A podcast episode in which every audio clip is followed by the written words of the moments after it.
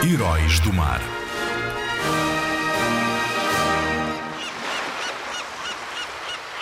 Ninguém sabe o ano nem o local do nascimento de Nicolau Coelho.